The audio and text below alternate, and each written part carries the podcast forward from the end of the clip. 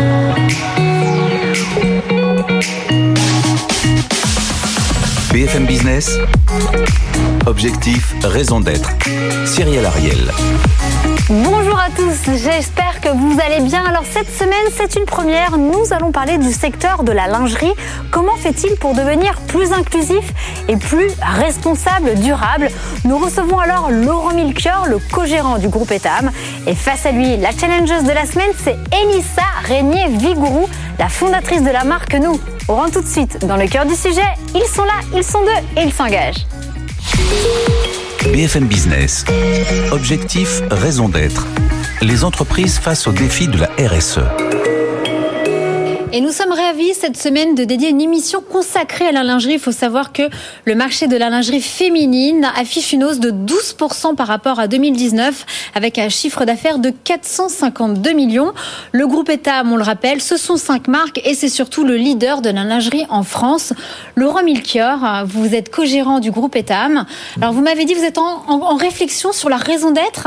Du groupe Etam. On en est où je, je, pense qu'aujourd'hui c'est un, un, sujet qui est absolument essentiel pour les collaborateurs et euh, et pour inscrire les entreprises dans la durée. Alors on a la chance d'être une entreprise familiale depuis 1916 et donc fondamentalement on a on a une raison d'être qui est de satisfaire nos collaborateurs et de faire un, et de faire un bon travail dans la durée. Quoi. Donc ça c'est euh, je pense c'est le fondamental de, de, toutes les entreprises familiales, que ce soit des groupes comme Yves Rocher, Clarins, c'est ça si on parle de qui eux sont société à mission, certification ouais, Bicorp. Alors on en est où tout, à fait. Euh, on l'est pas encore euh, parce que je pense d'abord il faut trouver une euh, une mission qui nous qui convient, qui convient à l'actionnaire euh, et qui est partagée par les collaborateurs. Donc c'est une réflexion qui est en cours. On, lorsqu'on a échangé, je vous disais, on a, on a, on a créé un, j'ai créé un Shadow Comex avec, avec sept, sept jeunes de, de l'entreprise qui, qui m'accompagnent et que je vois assez régulièrement. Et on a eu, on a eu ce débat pendant trois heures vendredi dernier sur comment est-ce que, comment est-ce qu'on doit travailler cette, cette, cette, cette mission et cette, cette raison d'être pour, pour l'entreprise. Après, il faut pas que ce soit quelque chose de bateau. Aujourd'hui, tout le monde fait sa raison d'être autour de la RSE. c'est nouveau et je pense pas que fondamentalement toutes les entreprises, il y a cinq ans, elles étaient sur ce mode RSE. Et je pense qu'il faut, il faut aussi se différencier pour, euh, pour créer la différence vis-à-vis de ses, euh, de ses collaborateurs. Et ça, c'est super important. Et, et c'est dans ce sens-là qu'on doit travailler. Et on, on, doit englober tout. Parce que clairement, on a fait un virage lingerie, mais on a quand même une enseigne comme Maison 123 qui est une enseigne de prêt-à-porter. Et donc, comment on fait pour englober tout le monde Si on dit faire une lingerie plus verte mais... pour toutes les femmes et les rendre euh, plus fortes, quelque part, on exclut une partie de nos collaborateurs aussi. Donc, il faut trouver quelque chose d'assez fondamental qui nous ferme pas les portes, euh, mais qui engage. Ce qu'a fait le groupe Rocher. Par exemple, il y a 10 marques, il est en cours de certification de mmh. ces 10 marques, il a la raison d'être de Petit Bateau, il a la raison d'être de Yves Rocher. C'est mais... la, la, direction qu'on va probablement prendre et j'ai la chance d'échanger assez souvent avec Brice Rocher qui est assez brillant sur ces sujets. Ben, je suis contente d'entendre également que ça bouge chez mmh. vous et pas plus tard que ce week-end en face de vous, nous. Alors vous, vous avez une raison d'être qui n'est peut-être pas encore statutaire, mais en tout cas c'est intéressant. C'est proposer aux femmes de notre génération lingerie dans laquelle elles se sentent belles, libres et assumées. Une lingerie mode et engagée, produite de manière raisonnée à prix juste. Oui. Un beau programme. Un beau programme. Alors, il y a quelque chose d'hyper intéressant. Donc, vous, depuis 2019 chez Etam, vous avez votre programme WeCare, nous en prendre soin, euh, pour parler justement de vos engagements sociaux et environnementaux. Et quand on a préparé cette émission, j'ai aimé, pour moi, c'est un oxymore, mais c'est important de l'entendre de votre bouche. Vous parlez de fast fashion plus responsable. Ça veut dire quoi? Ça se traduit comment? Bah, ça se traduit comment? En fait, je pense qu'il y a pratique vendre moins plus cher, euh, c'est une possibilité parce que globalement, il faut que notre empreinte euh, énergétique, CO2, etc., euh, se, se, réduise d'une manière d'une manière d'une autre. Et donc, on peut le faire pour nos pays développés, pour la France, hein, c'est 67 millions d'habitants, et on a un sujet sur 7 milliards d'habitants qui seront 10 milliards demain, et avec des, populations qui sont en expansion extrêmement importante. Donc, l'Asie, l'Afrique, l'Inde, et si on prend ces 3 milliards de jeunes qui arrivent sur le marché demain, ils vont vouloir consommer d'une manière ou d'une autre une mode qui se renouvelle euh, fréquemment euh, à bas prix. Et je pense que l'enjeu et la responsabilité des entreprises euh, plus matures qui ont une certaine taille, c'est de trouver des solutions pour apporter de la nouveauté fréquemment, tout en respectant la planète et en atteignant la neutralité carbone assez rapidement. Vous pouvez répondre et vous avez quelque chose à dire. Vous, avez un, business où vous faites plutôt dans éviter le stock. Exactement. Voilà. Nous, euh, chez nous, on a une, euh, on voit le problème un peu différemment. En fait, on se dit que les euh, nos, les marques, les nouvelles générations, euh, en fait, on a envie de produire différemment, les justes quantités. Donc, en fait, c'est sûr qu'on peut pas produire pour, euh, en effet, des quantités astronomiques pour des jeunes qui ont envie de changer fréquemment. On a envie, nous, de produire les justes quantités. Euh, par exemple, en 2020, on a vendu 99% de notre stock de lingerie. Voilà. Donc on nous a dit que c'était dommage. que Des investisseurs nous ont dit bah vous pourriez aller plus vite, plus fort. Nous on trouve que c'est ça qui a du sens aujourd'hui en fait. Et euh, du coup on, réutilise la plupart de nos stocks matières. On a lancé un programme de dons euh, pour les femmes euh, dans les, stocks restants, que ce soit de tissus ou de pièces pour pour donner. Et voilà. Et moi je me demande du coup vous et Tam à l'inverse quelle est votre politique en fait de gestion des stocks? Alors si je prends l'année euh, l'année 2020 qui est extrêmement compliquée pour des, des entreprises de taille, en fait déjà je, il y, a plusieurs il y a plusieurs réponses à, à, la, à la question. Euh, la première c'est que la responsabilité première c'est qu'un groupe comme le nôtre c'est 7000 emplois directs, c'est euh, probablement le double ou le triple d'emplois euh, indirects et des familles derrière. Et donc on se doit de préserver ces emplois. Mm. Ce qu'on a fait parce que malgré une crise où on a perdu 15 15 17% de notre chiffre d'affaires en, 2020, l'enjeu social est au cœur bien évidemment aujourd'hui de la pérennité des entreprises, ça c'est inévitable. Il est hyper important et on a on, on est entreprise familiale et euh, malgré la crise qu'on a vécue l'année dernière avec le Covid et cette année, parce que c'est pas c'est pas beaucoup mieux jusqu'à maintenant en tout cas, euh, on n'a pas fait de plans sociaux, euh, on n'a pas fait de plan de sauvegarde de l'emploi qu'on appelle un PSE et donc on a conservé l'intégrité de nos, de nos emplois et on continue de développer là où on peut développer. Donc en République Tchèque, en Russie, John Venture au Mexique en ce moment et donc c'est important de faire la croissance pour créer cet emploi. Maintenant d'un point de vue planète, c'est mhm. vrai qu'on était une entreprise qui fondamentalement n'est pas une entreprise RSE, on est une entreprise sociale. Donc le S de, de, de, de RSE est très important chez Etam, le E l'était un petit peu moins. Et donc, euh, il y a 3-4 ans, prise de conscience, les enfants qui grandissent aussi, etc. Euh, et on se dit que finalement, c'est un axe qui est extrêmement euh, important et qui est absolument fondamental pour la pérennité de ces entreprises. Le, du coup, on commence à investir dans des plus petites entreprises, puisque mmh. on a des entreprises qui sont un petit peu plus grosses que, que, que la vôtre, mais euh, Isée, par exemple, hein, qui est un modèle un peu similaire au vôtre, mais très DNVB avec quelques, quelques boutiques, d'ailleurs voisines, rue Vieille du Temple, et, et, qui termine avec zéro stock aussi, hein, 99% de stock. Exactement. Et donc, du coup, sa croissance, elle est quelque part limitée par la quantité de stock qui a été, qui a été Après, il y a d'autres modèle type asphalte, qui est carrément, je demande à ma communauté, hein, qu'est-ce que vous voulez, combien vous voulez en acheter, je produis exactement ce que la communauté a besoin. Avec la problématique, il faut un petit peu de résiduel parce qu'il y a la problématique de, de taille. Et alors vous, comment vous vous en inspirez de ces modèles-là? L'année dernière, en fait, on termine avec 5% de, de, stock résiduel. 5% de stock résiduel qu'on va revendre derrière avec des partenaires comme showroom privé ou venteprivé.com, euh, Stockomanie euh, et d'autres. Et donc à la fin, en fait, du cycle de deux ans, il nous reste moins d'un pour cent aussi. Très bien. Euh, on fait des dons, puisque l'année dernière, malgré la, la, crise et une année où on perd de l'argent, euh, on fait 650 millions de dons à différentes associations. Euh, on recycle aussi via Aiko, on récupère Vous des faites produits. de l'upcycling aussi, On fait de l'upcycling avec Aiko, 18 tonnes de produits euh, de vêtements récupérés à travers la, la taille de notre réseau. Alors c'est pas aussi, euh, euh, ça pourrait paraître pas aussi vertueux que qu'une entreprise comme oui. comme comme comme nous. Et on produit en Asie. Et c'est vrai que je défends. Alors justement, j'ai une question. Vous, c'est à 85%, c'est ça, au niveau de votre production, de vos collections? Vous êtes encore à 85% tributaire de l'Asie, ouais, tout à fait. 10% en Europe et 5% en Afrique.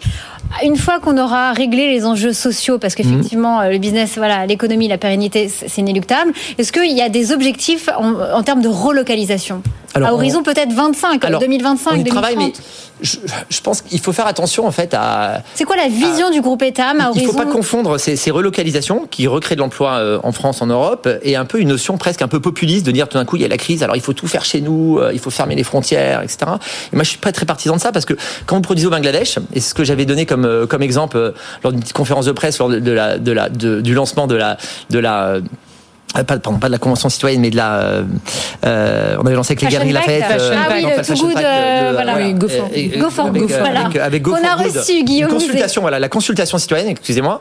Le, euh, et en fait, quand on produit au Bangladesh, en fait, ce pays de plus de 200 millions d'habitants, finalement, on donne le, le, la possibilité à ces jeunes euh, de se développer, euh, demain de pouvoir aller à l'école. quand mais... je dis des jeunes, c'est des jeunes, des jeunes adultes. Hein, et, et, et en fait, un pays comme le Bangladesh, s'il n'y a plus d'industrie textile, c'est 200 millions de jeunes qui vont partir dans le radicalisme, euh, qui vont mourir dans la rue, euh, ouais, etc. Moi, et après, il faut le faire, ça, il faut le ça, faire on est d'accord, on est d'accord, mais après, on se souvient tous, vous n'êtes pas tous sur le terrain pour auditer les usines, on se souvient encore du Rana Mais on Plaza, a, etc. on investit, on investit énormément sur le sur le quality control. On a une transparence complète puisque dès la fin de l'année prochaine, l'année dernière, Avec donc le, septembre, votre fameuse QR code pour voir les, les coulisses. Voilà, transparency. 80% de nos produits, euh, vous le vous vous scannez l'étiquette et vous oui. avez la, non mais vous avez la vidéo de l'usine dans moi, laquelle le produit est filmé. J'entends, j'entends totalement. Je trouve que c'est une bonne initiative dans l'idée parce qu'en fait les clientes elles ont envie de voir ça, elles ont envie de transparence aujourd'hui. Moi, juste je questionne en fait le fait de présenter comme ça une vidéo à une cliente qui est faite soit par l'usine, soit par vos soins. Enfin, c'est la réalité. Ouais, c'est le QC qui le fait Voilà. avec, son, avec son smartphone, mais c'est Bon, exactement. mais, c'est pas des c'est justement c'est des vidéos qui sont pas marketées par le marketing. Peut-être, mais en fait, je me dis que c'est une réalité. Et en fait, la réalité, c'est que dans les chaînes de production longues, vous parlez du Bangladesh, mais on parle pareil en Chine, ouais, bien ou- sûr. voilà, euh, on a énormément de- d'intervenants, de, sous-traitants, et il est très, très D'intermédiaires. voilà d'intermédiaires, et il est très difficile de contrôler toute la chaîne. Moi, je pense pas que Nike cautionnait le travail des, des Ouïghours, euh, travail forcé des Ouïghours. Et en fait, ça, c'est aussi dû à une production qui est un peu tentaculaire. Donc, en fait, vous parlez de transparence. Est-ce qu'aujourd'hui, euh, la, la et transparence comment on Est-ce que c'est habille- possible? Et comment on la on habille 7 milliards d'habitants? Non, et comment on habille? 7 milliards d'habitants Mais là, aujourd'hui, vous en Et habillez pas 7 milliards. Non, non, mais toutes les entreprises. Oui, oui. Non, finalement, parce qu'à un moment donné, en fait, on critique cette industrie. Comment est-ce qu'on fait en sorte que les 7 milliards d'habitants puissent euh, puissent s'habiller en assurant la traçabilité donc en fait, moi je a- crois pas, moi, je crois du tout au côté ayatollah et, et- et- et radical en fait. Je crois à, à l'évolution favorable en fait du euh, du système. Et ça c'est pour moi absolument. euh, Non, mais là, je répondais essentiel. à votre, à votre transparence, en fait, au fait que ça, ça donnait une information à une cliente Ah non mais qui c'est n'était qu'une pas toute- non, forcément. mais c'est que- c'est qu'une Voilà. qu'une toute partie. Du Oui. Tout notre coton maintenant En fait, passe la problématique, en je pense qu'il n'y a, pas de 40%. solu- il y a pas une réponse, on va dire, euh, euh, on va dire une, seule réponse de dire effectivement, on produit à haute quantité, à grosse quantité quand on appartient au groupe Etam, et effectivement, on a, on a des peut produire à plus etc. grosse qu'on est, euh, C'est de qu'on dire est H&M, hein. fait. Non, mais par exemple, vous avez signé le, c'est, c'est Fashion le Pact. Fashion Pact Ouais. qui vous engage à limiter vos impacts sur le climat. J'entends, moi, votre point sur euh, le travail au Bangladesh et que, que ça fait vivre un pays. Mais en fait, euh, dans, dans ce contexte du Fashion Pact, enfin, produire plus localement, euh, vous avez un marché qui est euh, français qui est important. 500 millions d'euros de chiffre d'affaires, il me À peu près, ouais. À peu près. Du coup, pourquoi le marché français n'est pas approvisionné par des usines qui sont plus locales, c'est-à-dire en Europe, au Parce que- Maghreb, voilà. Parce que, Bonne parce Et que- le- parce que le marché. Non mais euh, c'est mon rêve hein, de produire en France. Ouais. C'est mon rêve de produire en France. Pas en France, Après, mais je vous dis- avec Bruno Le Maire, avec euh, Non, mais bien Macron, sûr. avec euh, Jean Non, mais- Castex ou d'autres. Pas en mais- France. Parce vous, Moi, je vous produis pas en Espagne, France. Italie, Autriche et Turquie et. Tunisie Oui. c'est ça. Mais alors, on, un, le, le- la Tunisie euh, en camion, euh, c'est pas euh, beaucoup moins euh, polluant bateau que l'Asie, euh, l'Asie en bateau. Mm. Le euh, et, euh, et la réalité, il y a un problème de coût en fait. Donc, on est en train de travailler aujourd'hui pour complètement euh, retravailler notre supply chain, donc d'investir auprès d'un partenaire tunisien. euh, donc, c'est quelque chose qui a été validé il y a quelques, il y a quelques jours pour y installer nos propres machines euh, Voilà. de, euh, de tissage de dentelle, d'impression euh, de couleurs, euh, de moulage des, euh, des coques quand il y a des coques, même s'il y a de moins en moins de coques dans les, euh, dans les soutiens-gorge, euh, etc. Pour avoir notre propre euh, chaîne de production euh, chez un partenaire euh, tunisien avec lequel on travaille déjà. hein. et, et en fait, quand on fait 10% de nos volumes en, en Tunisie, euh, on parle de 6 millions de pièces. hein. Oui, bien Euh, sûr. donc euh, la réalité, c'est de faire ces 100 millions de pièces, c'est à peu près 100 millions de Oui. pièces dans le, dans le groupe Etam, proches à un prix que nos consommateurs ont envie et ont les moyens de payer. Hein, Oui, parce mais que j'entends. La réalité, Mais faire en fait, de la mode comme Undies par exemple, qui est beaucoup. C'est hyper mais vous parlez, vous, parlez d'une production que je connais, puisque c'est aussi Bien la sûr, nôtre. vous produisez. Et en fait, je me dis seulement que nous, nos marges sont tout de même pérennes et largement pérennes avec nos quantités à nous. Mais si vous, Etam, vous produisez dans le même bassin que nous, ça veut dire du local, enfin, en tout cas proche Mais- à 2-3 000 kilomètres. Mais en fait, la réalité, c'est qu'on n'a pas les, on n'a pas le, vous vendez pas au même prix du tout que nous. Moi, un soutien, un soutien-gorge c'est vendu à 9,90 Un quoi? Un soutien-gorge Oui. c'est vendu à 9,90 Oui, TTC. Donc c'est du 7,50 hors taxe. Oui. Donc euh, quand on vend un soutien-gorge 50 euros, on peut le faire en Tunisie. Mais Un soutien-gorge coup- Etam en moyenne, c'est 25 euros. Oui, mais le prix moyen du soutien-gorge en France, vous- c'est 14 euros. Oui, mais est-ce que du coup, vous n'avez pas une responsabilité en vendre à un prix, et donc bah, du à coup, un et prix donc, qui du est juste en fait, qui, du d'éloigner. coup, mais il est juste en garantit- fait. Il est juste pour le consommateur en fait. Donc je dois éloigner. Il est juste pour le consommateur, mais il des Français qui gagnent le moins leur vie de la possibilité de s'équiper. Non, Et ça, c'est pas très responsable. Non, ça, mais non, moi, mais après, que- on est une marque de niche et qu'on investit dans Isée. Je veux dire, avec Clara Blockman, elle On fait va- exceptionnel. on va- on investit dans Livy, c'est de la haut de gamme. Elle fait aussi un travail exceptionnel. C'est un débat Donc, passionnant, euh, mais un- on va- équilibre en fait. Bien sûr, bien sûr. On les arrête plus. on les arrête plus, mais justement, c'est ça qui est intéressant, c'est de dire que vous vendez pas euh, la même quantité, mais on a la, la jeune génération qui arrive, qui est plutôt en quête de transparence et plutôt production Oui, européenne. nous, on a envie de et d'un côté, il faut quand même mieux. aligner et rester avec effectivement le prix ou en tout cas la gamme de prix dans, dans lequel a avancé un groupe comme ça. Et on voit que la solution, on va dire l'unique solution, n'existe pas.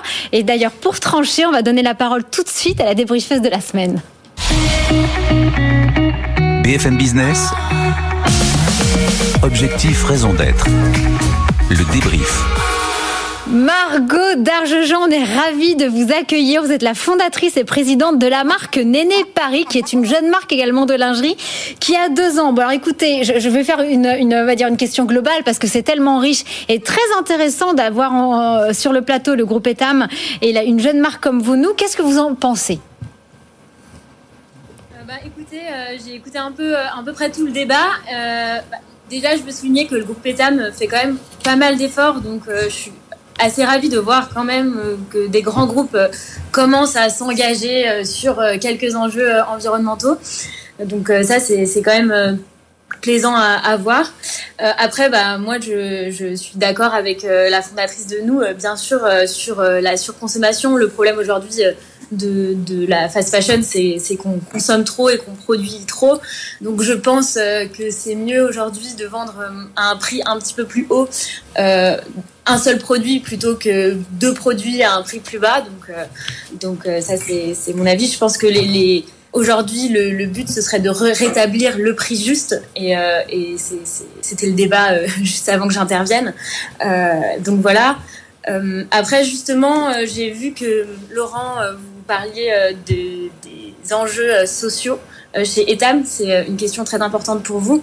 Et vous dites que vous dans la transparence, mais est-ce que vous seriez capable d'aller plus loin sur la transparence et vraiment de nous montrer, donc au-delà de ces petites vidéos sur l'usine, euh, de nous dire si euh, aujourd'hui euh, les ouvriers qui travaillent dans les usines ETAM ont un logement décent, est-ce qu'ils ont des heures supplémentaires qui sont payées, est-ce qu'ils ont des, bah, congés, des congés, voilà, est-ce qu'ils ont accès à la retraite, etc. Donc, est-ce que vous pourriez vous engager plus vraiment vers un commerce un peu plus On va laisser Laurent répondre. déjà, par exemple, sur les, les baskets ou quelque chose comme ça on entend pas très bien. Euh, écoute, je, euh, en fait, on peut s'engager parce qu'on on est membre du euh, du, du, euh, du BSCI depuis depuis déjà de nombreuses années, et donc tous nos audits intègrent les. BSCI pour nos auditeurs et téléspectateurs le euh, j'ai plus le, je sais plus exactement ce que ça c'est pardon le BSI c'est un, un, organisme en fait qui euh, qui assure que le, les euh, que, que, les usines répondent à un certain cahier, des charges. Et en fait vous utilisez vous-même vous, faites les, le l'audit de l'usine. Vous le mettez à disposition d'autres utilisateurs qui peuvent utiliser l'usine si votre audit a moins de à moins d'un an. Et vous pouvez vous-même utiliser les, les audits des autres. Donc du coup ça serait pyramidal qui permet de, de déployer plus rapidement des audits pour plus de plus de de, de transparence en tout cas de c'est ça De donneurs d'ordre. Voilà, plus de transparence. Non, mais surtout, euh, donc il y a euh, les heures supplémentaires, euh, les logements décents, le, les, conditions de travail avec la sécurité, la sécurité au travail. et donc dans notre cahier des charges et nos auditeurs vérifient l'intégralité de ça. Est-ce qu'on à 100% Aucun acteur de notre taille ou plus gros n'est à 100%. Est-ce qu'on progresse très très significativement Et il y a, a des a red flags quelque part. Il y a des a a drapeaux rouges, c'est-à-dire des choses lesquelles si on trouve des enfants évidemment on arrête de travailler avec l'usine et puis là a on a un vrai on a un vrai sujet. On a la chance de jamais avoir été confronté à ce genre de problème. Euh, et puis en plus, on a les, heures sup qui est toujours un, vrai problème. Et ça, c'est Orange. Et on doit travailler avec l'usine pour l'aider à progresser, en fait. Et c'est ce qu'on fait. Parce que c'est trop facile de laisser tomber une usine qui fait pas son travail. Par contre, c'est plus compliqué de l'accompagner pour qu'elle fasse bien son travail et qu'elle travaille avec d'autres dans de bonnes conditions. Margot d'Argejean, je vous laisse terminer votre euh, débrief. Non, bah, euh, du coup, à, à, part ça, sinon, après, sur la production aussi en Asie, euh, est-ce que euh, je, me demandais aussi si euh, vous comptiez, par exemple, compenser votre, vos émissions de, carbone d'autres manières pour parce que j'ai vu dans le bilan 2018, par exemple, que vous, vous émettiez plus de 22 000 tonnes de, de CO2 juste sur la partie achat, de, achat de produits en Asie. Est-ce que vous comptez compenser autrement euh, Dernière question, dernière question pour le temps du débrief. C'est une très bonne question. Le, euh, alors le, l'arrêté, c'est que le, notre euh, notre audit carbone 2018 a été mauvais. Il y avait des mauvaises, les calculs étaient mauvais, donc on l'a refait en 2019. Donc on a on émet 5, 500 000 tonnes de, de CO2 par par an. Le le transport en fait, c'est que c'est que 3 donc c'est relativement faible. On fait 93 de, de bateaux aussi, donc c'est que 3% Les autres 97% c'est la production des des articles en fait et la production donc des matières etc. Euh, et donc on est en train de travailler, on est en train de s'engager euh, à, baisser euh, de plus d'1,5%, de, de, de, limiter à, moins de 1,5 degré l'augmentation de, de, température sur la, sur la planète. C'est plus agressif, donc c'est plus de 42% de baisse d'émissions de CO2 par rapport à par rapport à 2019. Donc c'est le c'est quasiment le, le, le, plus, plus rigoureux de, de, tout, de tous les groupes. et on est en train de travailler à 2030 une neutralité carbone en rachetant l'écart. La difficulté, c'est si on a de la croissance on va s'engager à baisser de 50% par pièce produite. Mais si on fait 50% de chiffre en plus, on ne peut pas tenir les deux, les deux objectifs. Ok, et ça c'est... On va, ça, c'est pour 2030. Okay. Neutralité carbone 2030, il y a pas mal de groupes qui s'alignent sur cet alignement-là. On passe tout de suite à l'impact de la semaine. BFM Business. Objectif, raison d'être. L'impact de la semaine. Et bien évidemment, on reste dans ce secteur qui passionne autant sur ce plateau avec cette jeune marque Bertille Isabeau. Alors toute leur dentelle est produite à Calais en écotex. Toutes les collections sont faites à partir de coton écologique. Et elles ont également une nouvelle et troisième collection qui s'appelle qui s'appelle Black numéro 3 qui prône la pluralité des femmes avec le slogan Libre, nous sommes légion. Chacune de leurs collections comporte uniquement sept modèles, trois body, ensemble culotte brassière, un et un pyjama. Et j'aime beaucoup cette innovation car pour leur transport de leurs commandes, elles font appel à l'innovation de l'entreprise Avraise que j'ai eu l'honneur de rencontrer sur le terrain qui s'appelle Ipli qui propose effectivement un emballage réutilisable et qui peut être utilisé 100 fois. Vous en pensez quoi Laurent Milkia euh, non, je pense que c'est bien. Je pense que euh, toutes les entreprises aujourd'hui, en fait, il faut de la lingerie pour tous, pour toutes en fait. Donc, je pense qu'il faut un positionnement pour euh, pour toutes les euh, pour toutes les femmes. Donc, il y a certaines marques qui essaient de faire pour toutes les femmes parce que c'est des généralistes, comme on le comme on le fait. Hein. Le, si on prend notre défilé à Roland Garros, il y avait toutes les toutes les tailles. On a augmenté significativement nos tailles. Est-ce que vous pouvez dire qu'en tout cas et... maintenant 2021, c'est vrai que dans ce secteur, il y a des jeunes pousses qui arrivent. Elles ont 2-3 ans et elles arrivent petit à petit à pousser le, le curseur. Et, et nous-mêmes, on monte un incubateur pour les pour les accueillir, pour et partager vous, notre savoir-faire. Là où elles envie de le prendre renforcez votre programme le... WeCare depuis 2019 et ça, on renforce, on renforce notre programme euh, WeCare avec euh, la transparence, c'est une chose, mais surtout l'engagement euh, sur la supply chain, sur les, les niveaux 1, niveau 2, niveau 3. Donc c'est de remonter chez les fournisseurs, s'assurer demain que nos fournisseurs se fournissent en énergie, en, en énergie verte, que leurs fournisseurs se fournissent en, en énergie verte. Et, alors moi, moi, si je peux revenir sur vos packaging, justement, ouais. parce que ça, c'est euh, c'est peut-être une action que vous pourriez, parce que vous vous m'expliquez la structure économique. Très rapidement, très très rapidement, parce qu'on ouais. était sur Vous pourriez peut-être avoir des, euh, des actions peu plus concrètes. Par exemple, nous, je vous donne un exemple, on a réduit de x 10 euh, nos packaging euh, de production. C'est-à-dire que mmh. désormais, un produit n'est plus emballé sous un blister, mais 10 produits sont emballés sous, ouais. par blister. Et on a pour objectif de réduire de 50 euh, en 2022. Est-ce que vous, Etam, vous ne pourriez pas alors, vous engager on, à avoir on ce y genre travaille, mais vu les volumes, c'est aussi plus, aussi plus compliqué. Mais déjà, euh, aujourd'hui, quand vous commandez en ligne, ça arrive dans un papier craft, sans, ouais. sans aucun emballage. Donc pour gagner, en, pour gagner euh, truc, c'est 4 millions de, mais c'est 4 millions de paquets par, par an, donc c'est significatif. Euh, en, en, magasin, on a du sac papier depuis euh, bien longtemps. Mm. nos, nos, nos sacs à usage unique les fameux euh, polybags, euh, on s'engage à deux ans à trouver une solution pour les supprimer, mais d'un point de vue logistique, pour, pour distribuer ces 100 millions de pièces sur tous les magasins. Et le mot de la fin, compliqué. Et donc, du coup, on travaille sur un papier transparent. Euh, ouais. Et donc, on est leader aujourd'hui en R&D sur ce, sur ce sujet-là, parce qu'à deux ans, on sera la première enseigne de cette taille-là à ne plus avoir de, de blister du tout dans okay. les, euh, et aucun plastique à usage unique. Vous allez pouvoir continuer après l'émission. En tout cas, elle a pris Elissa à bras le corps son rôle de challengeuse. C'est très bien. Malheureusement, on n'a pas entendu beaucoup Margot, mais au plaisir de se retrouver en tout cas sur les réseaux sociaux. Euh, pareil, on salue quand Merci même Margot. Bertie, euh, cette voilà Bertie Isabeau qui pareil fait partie des, des, jeunes pousses qui arrivent sur le secteur de la lingerie, éco-responsable. Merci beaucoup Laurent Milchior, Elissa Régnier-Vigourou et bien évidemment Margot Dargejean. Et ben ça tombe bien, on voit que ça prend plus la saison arrive, plus ça devient de manière très bienveillante et constructive sur ce plateau d'objectifs raison d'être. Et ça tombe bien, c'est le but. En tout cas, je vous donne rendez-vous la semaine prochaine à la même heure, au même endroit. D'ici là, prenez soin de vous. Bye bye. BFM Business. Objectif, raison d'être. Les entreprises face au défi de la RSE.